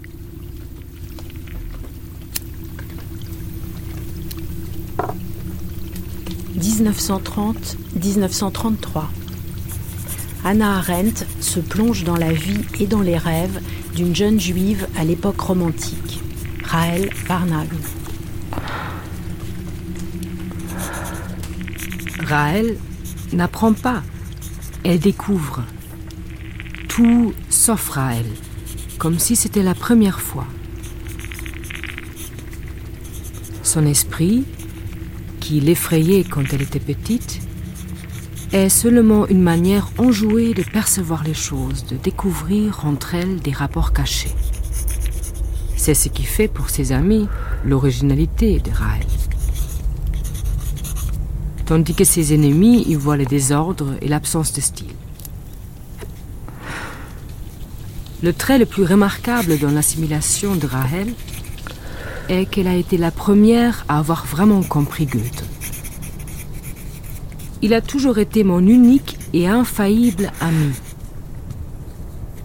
C'est parce qu'elle le comprend et se comprend à partir de lui que Goethe peut presque lui tenir lieu de tradition.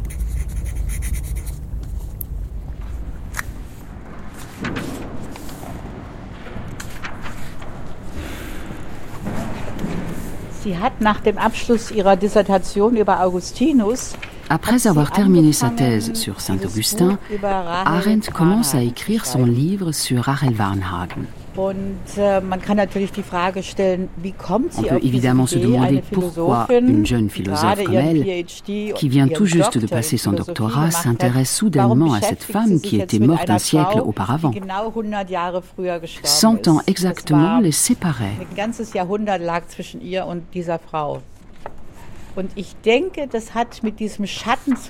Pour moi, c'est précisément lié à cette ombre, à cette grande ombre portée de l'échec d'un projet, celui qui devait permettre aux Juifs et aux Allemands de vivre ensemble.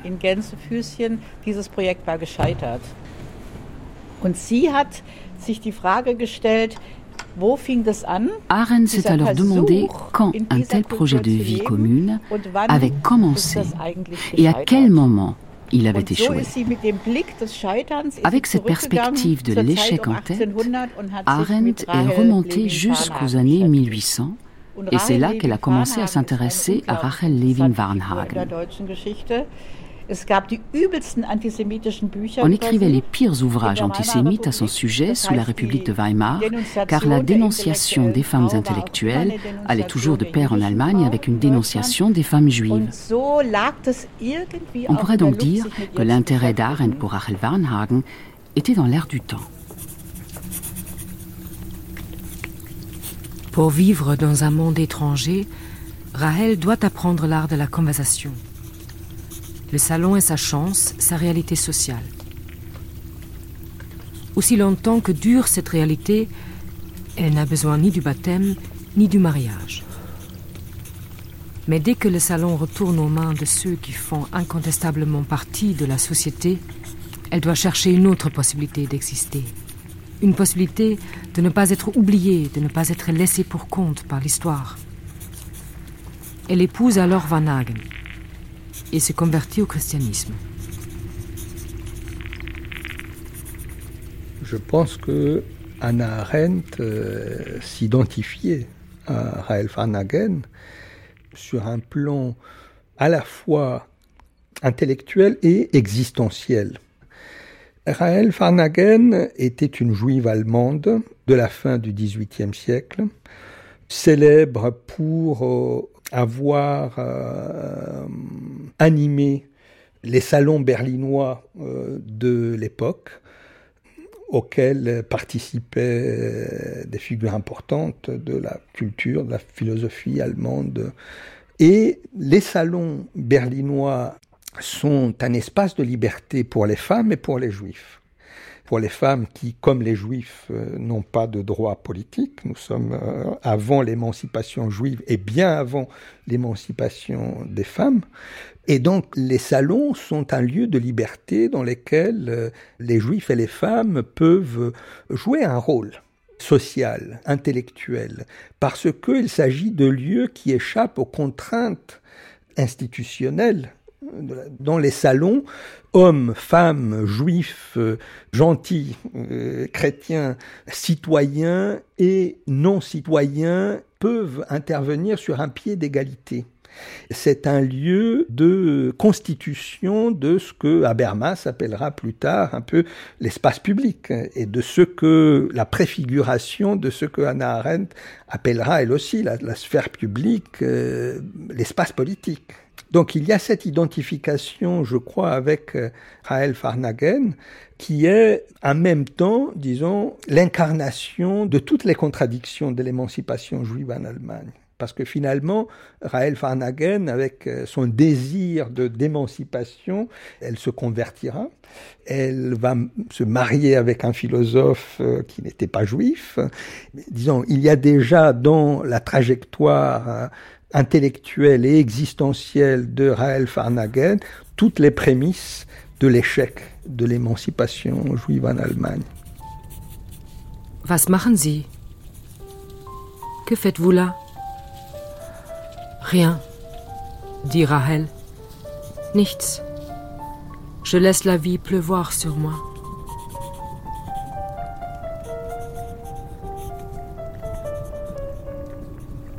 Rahel Varnhagen, geboren ist sie 1771. Rachel Varnhagen est née en 1771 et elle est morte en 1833.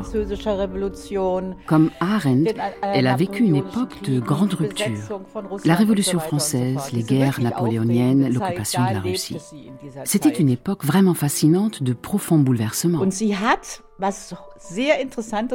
Rachel Varnhagen est à l'origine d'une idée très importante qui ne sera reprise par d'autres penseurs qu'au XXe siècle.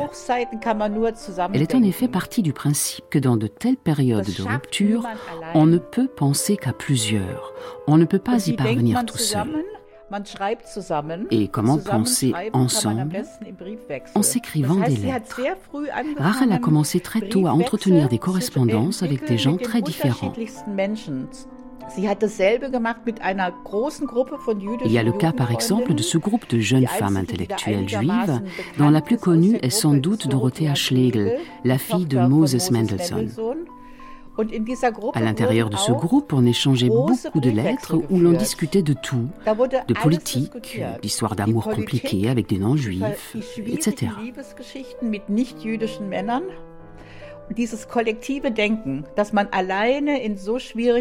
Cette écriture en commun, cette pensée collective, cette idée que dans les temps sombres, on ne peut penser seul ce qu'il faudrait pouvoir et devoir penser, je pense que Arendt l'a trouvé chez Rachel Wernhagen. Elle a su, grâce à elle, que sans correspondance, il était impossible de s'orienter dans ce monde. Que sans amis, il était impossible de vivre. Les amis, c'est toujours pluriel, c'est toujours une pluralité. C'est l'une des idées fondamentales d'Arendt. Arendt a appris autre chose avec Rachel Warnhagen. Rachel Warnhagen tenait des journaux de pensée qui ressemblent beaucoup à ceux d'Arendt. On y trouve comme chez ceux d'Arendt des bouts de texte, des réflexions, parfois aussi un poème, des rêves, des aphorismes.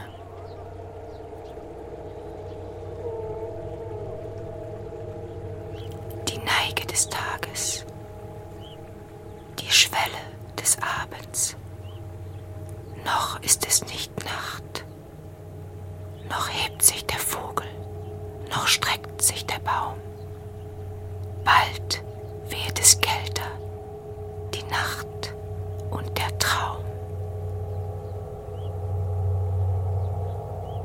Le déclin du jour, le seuil du soir.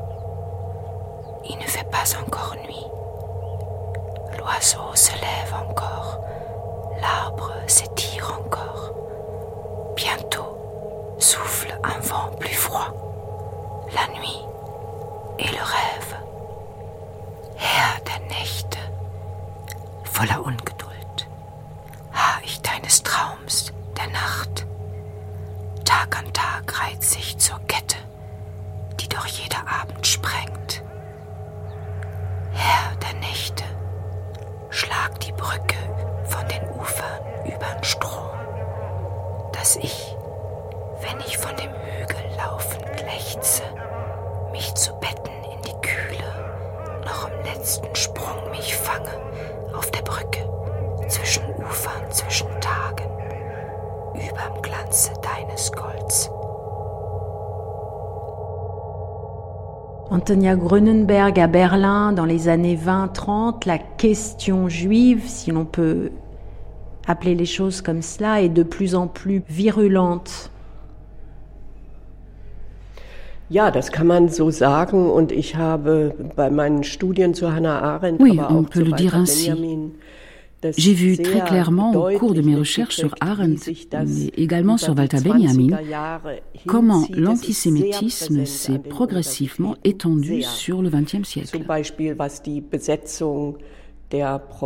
Le problème était très présent dans les universités, par exemple, dans l'attribution des chaires professorales. Mais le phénomène était également très virulent parmi les étudiants. Il y avait beaucoup d'animosité, de disputes et même des confrontations violentes entre les groupes. Les étudiants, les lycéens juifs ont d'ailleurs tenté de s'organiser pour couper court à la diffamation en finir avec ce statut. La situation s'est ensuite resserrée autour d'eux, ce qui fait dire en 1931 à Walter Benjamin, les portes se ferment déjà. Il voit en quelque sorte les choses arriver physiquement. Ce sol qui se dérobe sous les pieds. La situation devient de moins en moins sûre. On perçoit qu'on nous retire petit à petit des choses sans qu'on puisse vraiment dire je n'ai plus de droit. C'est un mouvement progressif qui prépare la suite. 1933 ne commence pas avec la prise de pouvoir d'Hitler.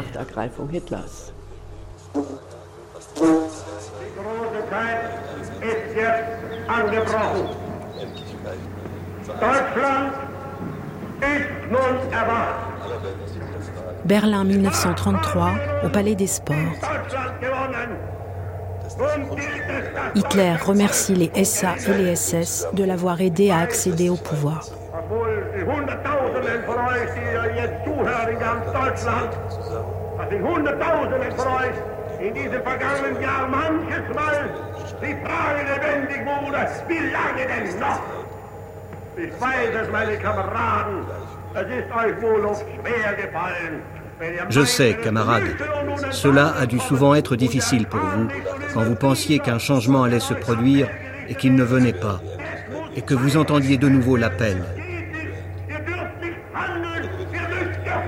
Le combat doit continuer. Vous devez obéir résister à cette terrible pression.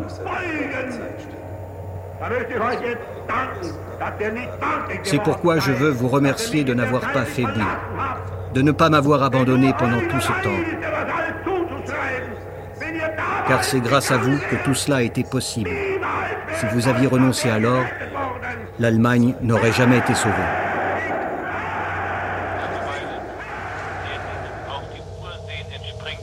Ich denke, sie hatte eine fast physische Sensibilität für den Antisemitismus. Je pense qu'Arendt avait une sensibilité presque physique à l'antisémitisme. Sie ist ja so erzogen worden, dass sie, Cela se voit dès ses années d'école. Elle a été élevée d'une telle manière qu'il lui est impossible de le supporter. Elle s'y oppose dès le début. Elle raconte que sa mère lui avait appris à réagir. S'il y avait des problèmes d'antisémitisme entre enfants, elle devrait les régler elle-même. Mais si cela venait des professeurs, la mère s'en chargerait. Elle s'en tient à ce principe durant toute sa jeunesse et ses années d'études. On rapporte même que Arendt n'insistait au séminaire de Bultmann et de Jaspers que si elle était absolument sûre de n'être confrontée à aucune forme d'antisémitisme. À aucun moment, elle n'a nié ou fait la morte face à ce qui s'exprimait avec virulence dans l'espace public et dans les milieux académiques.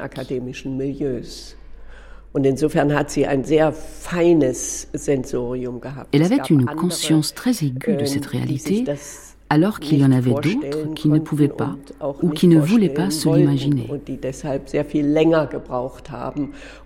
Ils ont mis beaucoup plus de temps qu'elle à s'en rendre compte et sont donc tombés ensuite de beaucoup plus haut.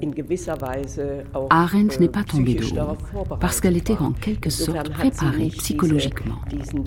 C'est pourquoi elle n'a pas vécu cet effondrement intérieur si fort chez d'autres qui, eux, se sont écroulés psychologiquement parce que toute leur existence avait été engloutis sous leurs pieds.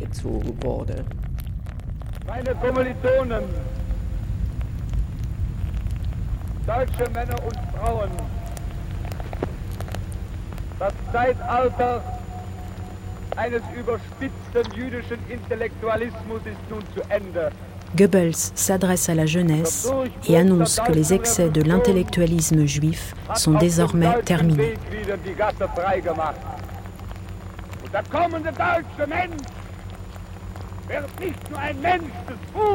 En 1933, Enzo Traverso, c'est une, une rupture et, et un tournant.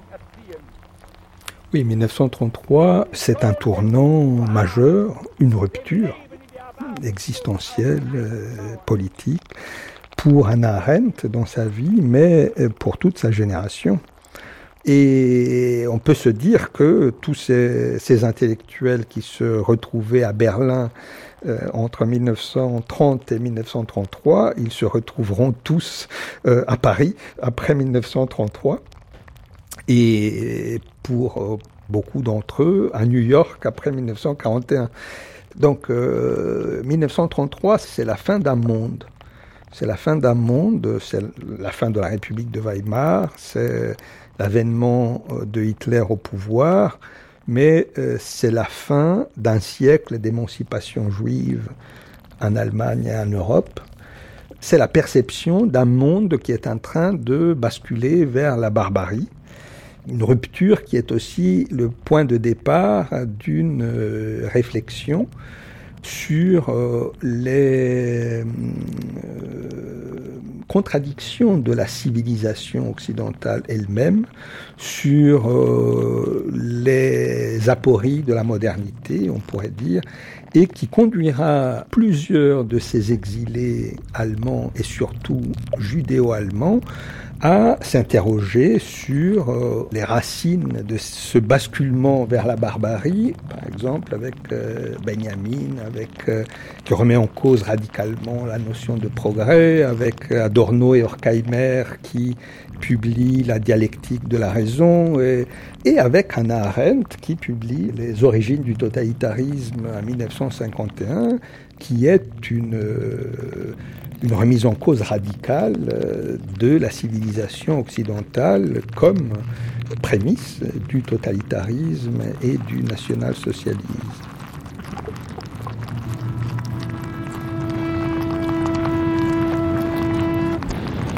Berlin, 10 mai 1933.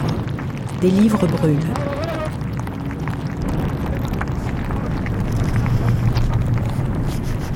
Là, je veux dire, c'est la première euh, planche où j'ai vraiment choisi ces couleurs très mornes, très euh, déprimantes, pour vraiment représenter euh, cette période qui était très triste et très, très sombre. Et c'est ce que j'ai continué à faire en fait, bah, partout dans le livre, d'être assez restreint dans le, choix de, couleurs et que ça reflète un peu l'ambiance de ce moment-là. Donc c'est des verts, des, gris, des marrons. Des bruns, des sépias. Les scènes d'auto, les fameuses scènes d'auto d'affaires euh, des livres à Berlin, euh, ça aurait été vraiment dommage de ne pas les mettre en couleur parce que tu, sais très très bien faire le feu. Et voilà, elles sont, elles sont très frappantes. Euh, avec Eric Kessner, qui est un écrivain qui était là, incognito, et que quelqu'un a reconnu. Et ça, je trouvais ça aussi très cinématographique, parce que l'homme dont on est en train de jeter les livres au feu est là, et on le reconnaît, et heureusement, comme tout le monde est fasciné par les flammes, il se faufile et il s'en va. Donc c'est aussi ces destins particuliers qui sont similaires euh, à celui de Hannah Arendt. Heinrich Mann, Ernst Gläser, Walter Benjamin, Heinrich Mann, Bertolt Brecht, Ernst Gläser, Max Brod, Sigmund Freud, Bertolt Brecht, Stefan Zweig, Max Brod, Isaac Sigmund Babel, Jack London, Heinrich Heine, Klaus Mann, Marcel Jakob Proust, Wassermann, André Gide, Isaac Marcel Babel, Proust, Nelly Sachs, Jack London, Heinrich Heine, Franz Kafka, Klaus Mann, Nelly Sachs, Jakob Wassermann.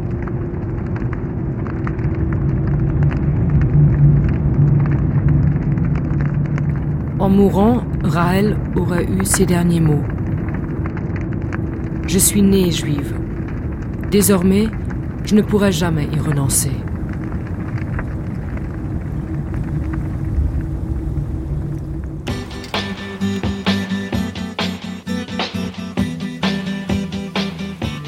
Das Mädchen aus der Fremde. Une belle jeune fille apparaissait. Elle n'était pas d'ici. On ne savait pas d'où elle venait. Et sa trace disparaissait. Dem Opportunfisch sind beide Herzen taub.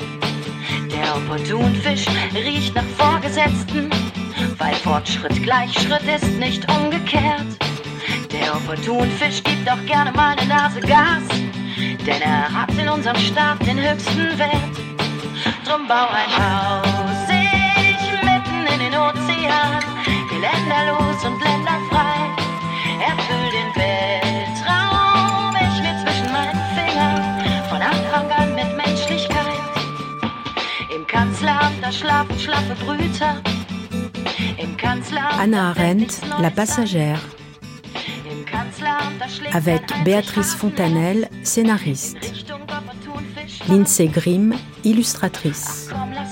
Léon Botstein, chef d'orchestre, ancien étudiant et ami d'Anna Arendt.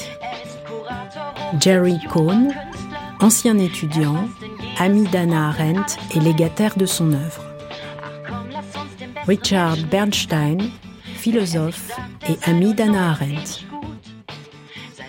Martine Lebovici, philosophe.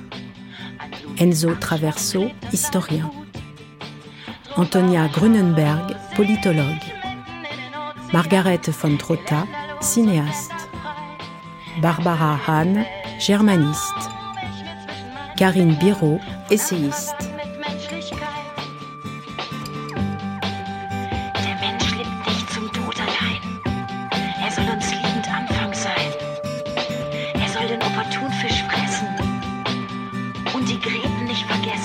Avec les voix de Suzanne Vogel, Andrea Schiffer, Laurent Manzoni, Patrice Bornand, Claude Aufort et Félicien Jutner. Musique Volker Merz. Documentation Maria Contreras et Michael Simon. Ina Amélie Briand-Lejeune. Traduction Lou Elio. Attaché d'émission Sarah Jiquel. Prise de son Fabien Gosset et Emmanuel Armin. Mixage Alain Joubert. Un documentaire de Christine Le Cerf et Julie Béressi.